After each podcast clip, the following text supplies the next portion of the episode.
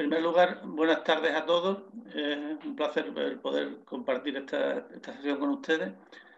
Mi nombre es Enrique Calderón, yo soy internista en el Hospital Vicente Rocío en Sevilla y voy a tener el placer de moderar eh, esta sesión. En primer lugar, quiero darles las gracias a todos ustedes por estar eh, esta tarde aquí con nosotros y compartir esta, sesión. Y en segundo lugar, agradecer a, a Encime Sanofi el soporte que da este tipo de actividades y el que nos permita el poder reunirnos aquí. Para mí es un placer y un honor el poder introducirles a ustedes, presentarles al, doctor Juan Politei, que realmente no necesita presentación, eh, porque es un hombre que ustedes conocen en el, en el, en el ámbito de las enfermedades neurometabólicas, es una referencia internacional eh, un orgullo para todos nosotros porque eh, eh, es capaz, o, se expresa en español, él lleva la importancia de, la lenguaje español por el mundo y eso es siempre un gratificante. Él, ustedes saben, lleva más de 20 años trabajando en, este tipo de enfermedades, ha contribuido al desarrollo de guías de práctica clínica sobre enfermedades de Pompe en Argentina y ha publicado numerosos artículos sobre este tema, pero además de, todo esto es un gran divulgador, es una persona que tiene una gran capacidad de transmitir eh, la información y hacer eh, fácil y asequible eh, lo que puede ser tedioso, lo que puede ser una presentación tediosa, él la hace de una manera absolutamente interesante y atractiva. Y estoy seguro que no nos va a defraudar esta tarde abordando un tema que me parece de especial relevancia, interés, como es las dificultades diagnósticas que suponen este tipo de enfermedades y cómo a veces podemos confundir lo que son enfermedades inflamatorias con lo que realmente, cuando se profundiza más, pueden ser enfermedades metabólicas y intentar evitar ese, ese lazo de tiempo que pasa entre que aparecen los síntomas y se llega a un diagnóstico y alguien encuentra realmente lo que tienen los pacientes. Y esto nos lo va a ilustrar el, doctor Politei en esta sesión y yo sin más agradecerle su participación y le cedo la palabra. Muchas gracias.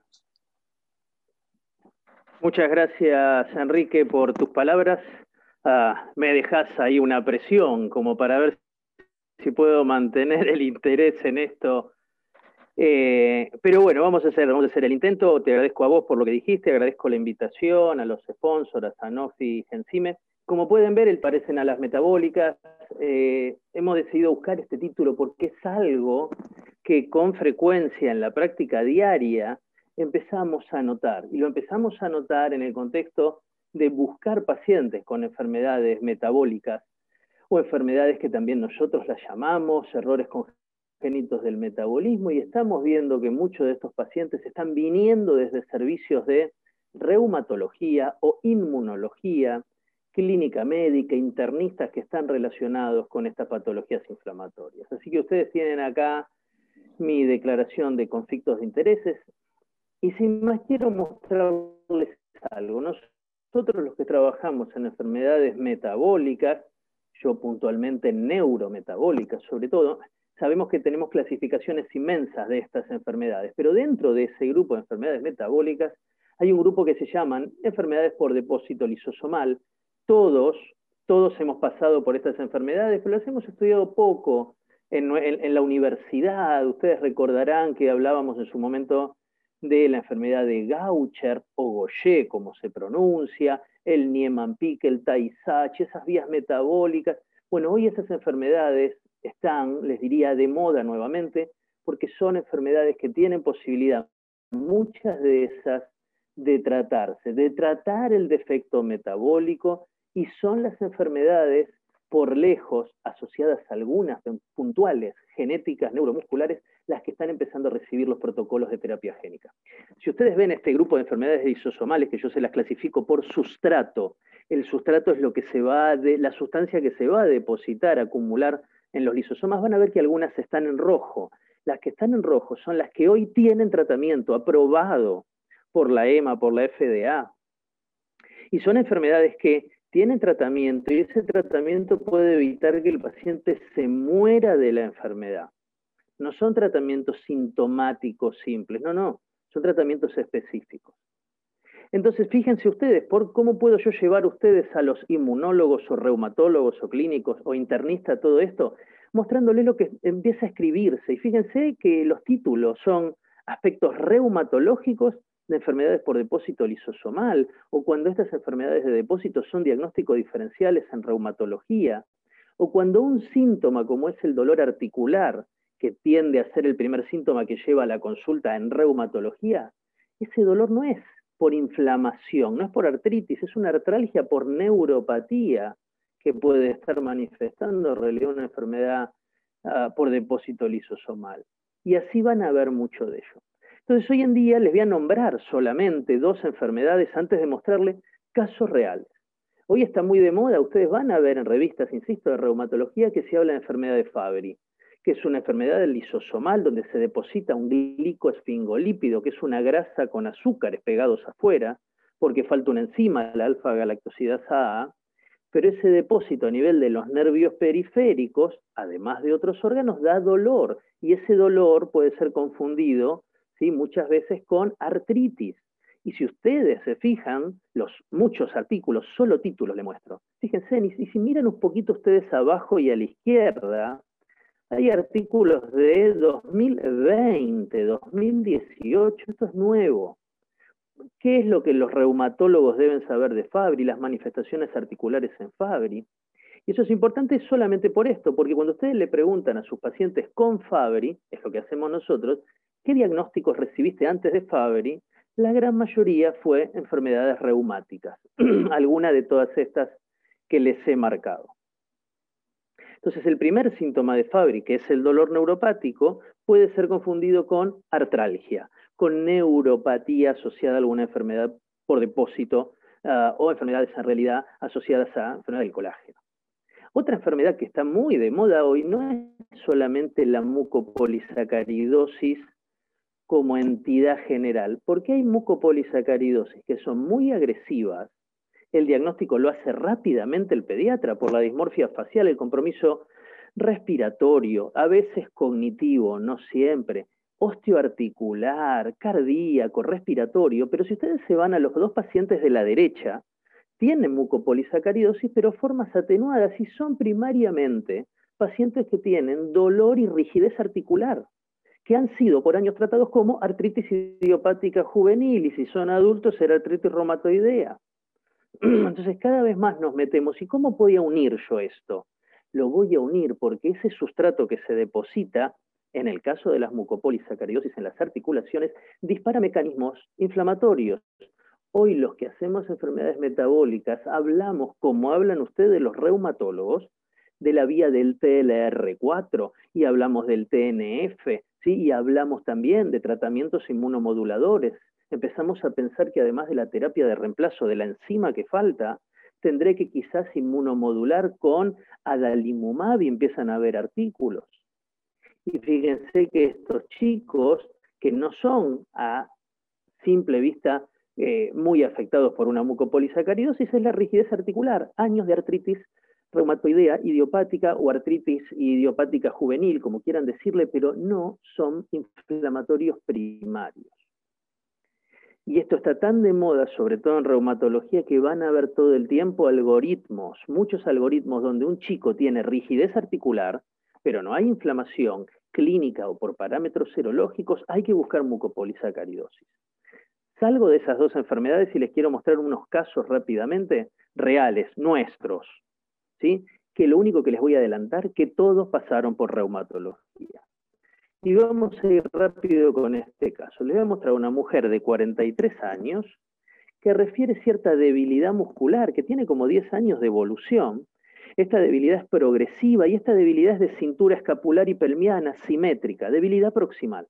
Esta paciente va a su clínico, a su internista y después es derivada al reumatólogo porque han pensado tanto el reumatólogo como el clínico, que como tiene la enzima CPK, la creatinina fosfatasa elevada, han dicho, bueno, acá hay daño muscular primario y puede ser inflamatorio. Entonces hicieron lo que decían las guías viejas, no las guías nuevas.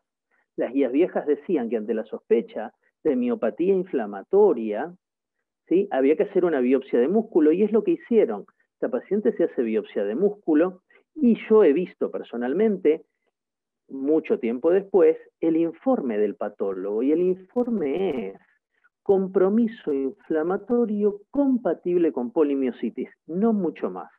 El reumatólogo, el inmunólogo, empieza tratamiento con altas dosis de corticoides, la paciente no mejora. Entonces utiliza ahorradores de corticoides, azatioprina, la paciente no solo que no mejora, sino que tiende a empeorar. Y es ahí recién cuando es decidido el envío del paciente a neurología.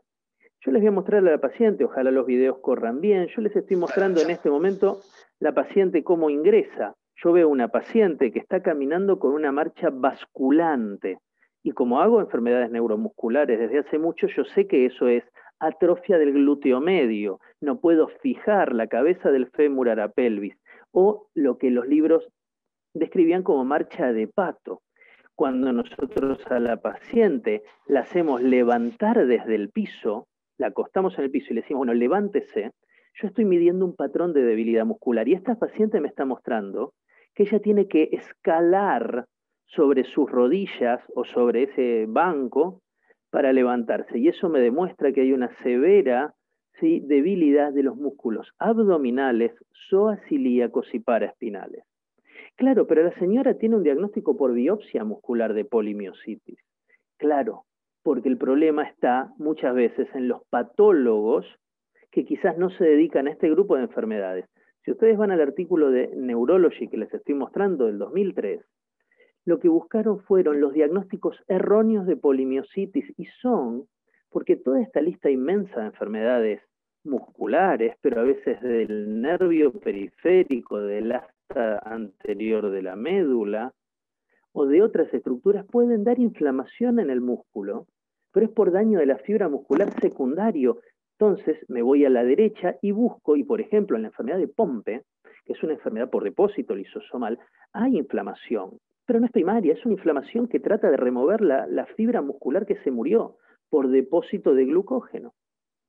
Entonces eso puede explicar una muy alta tasa de polimiositis que es un error, es un error por anatomía patológica. ¿Y qué hacemos nosotros? Leemos lo que está abajo, que puntualmente lo publicamos nosotros un tiempo atrás, y le dijimos a los inmunólogos y reumatólogos, no hagan más biopsia de músculo, si hay debilidad muscular, si esa debilidad muscular es por una enfermedad del músculo, la debilidad muscular puede ser por miastenia, esclerosis lateral amiotrófica, no es enfermedad muscular.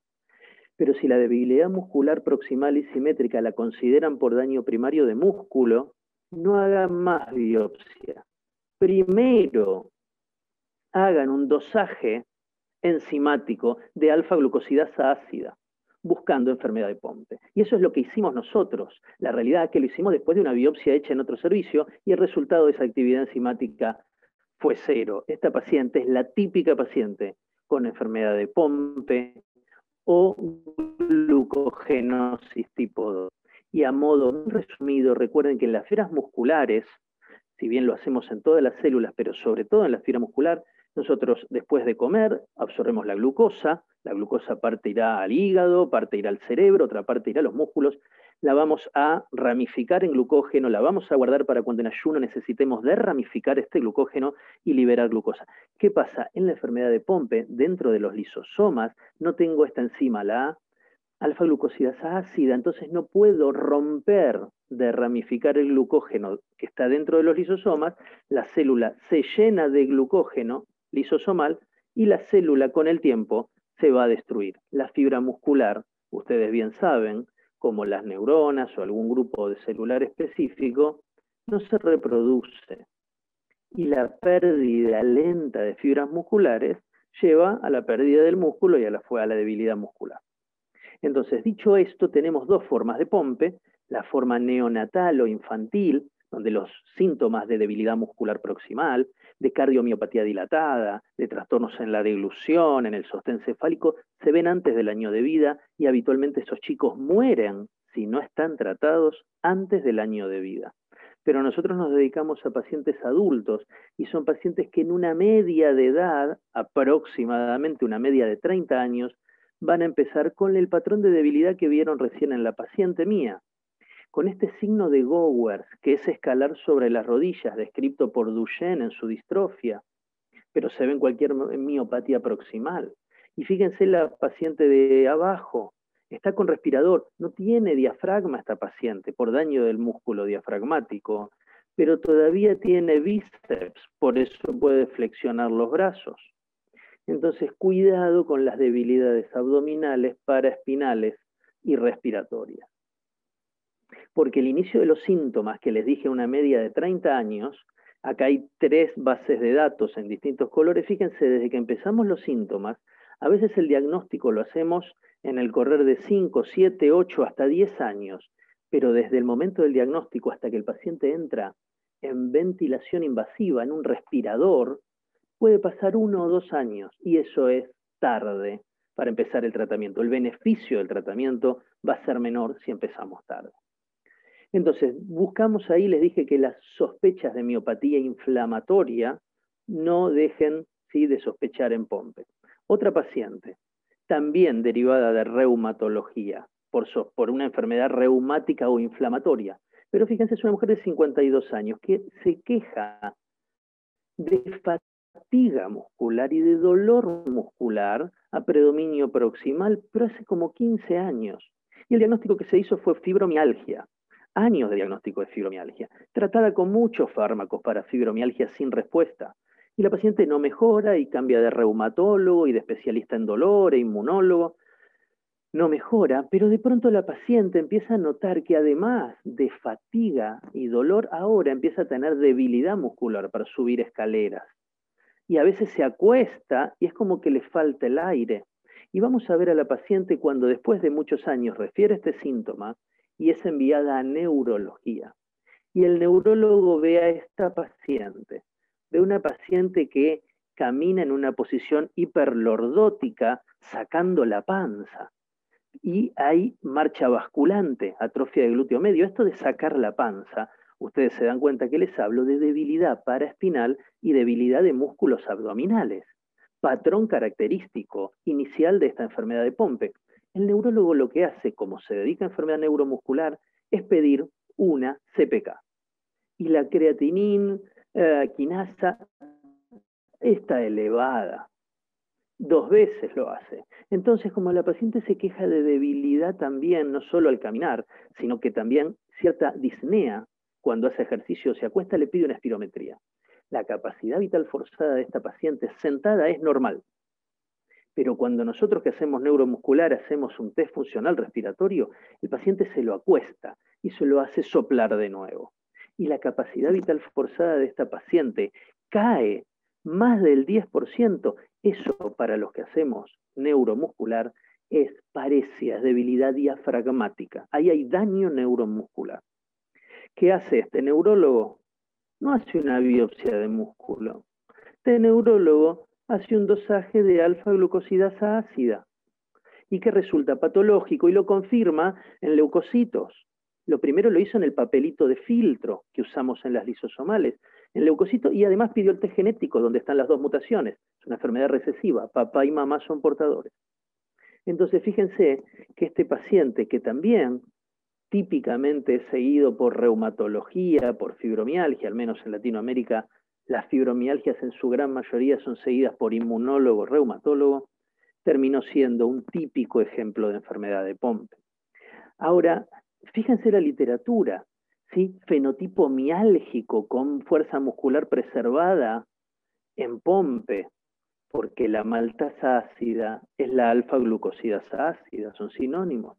Fatiga, fatiga como un síntoma o signo muy típico de Pompe desde el inicio, o síntomas asociados o fibromialgia-like en Pompe. Ahora yo les quiero pedir a ustedes que a toda fibromialgia le busquen Pompe. No, bajo ningún punto de vista. Fibromialgia está lleno de fibromialgia. Entonces lo que yo les pido que ustedes cuando tengan una fibromialgia adelante, estén atentos a las banderas rojas.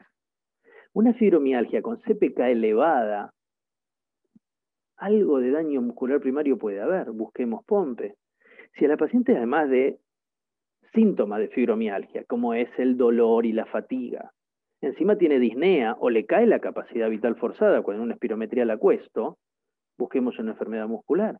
Si yo me cuelgo de sus deltoides o de sus muslos y no tiene buenos deltoides ni psoas ilíacos, tengo que buscar enfermedad muscular, buscaré pompe. Y por último, cuando el patrón ese de dolor de aquellos puntos que buscaban los reumatólogos para fibromialgia no son del todo característicos, estas fibromialgias merecen, al menos para mí y para muchos otros, un dosaje de alfa-glucosidasa ácida.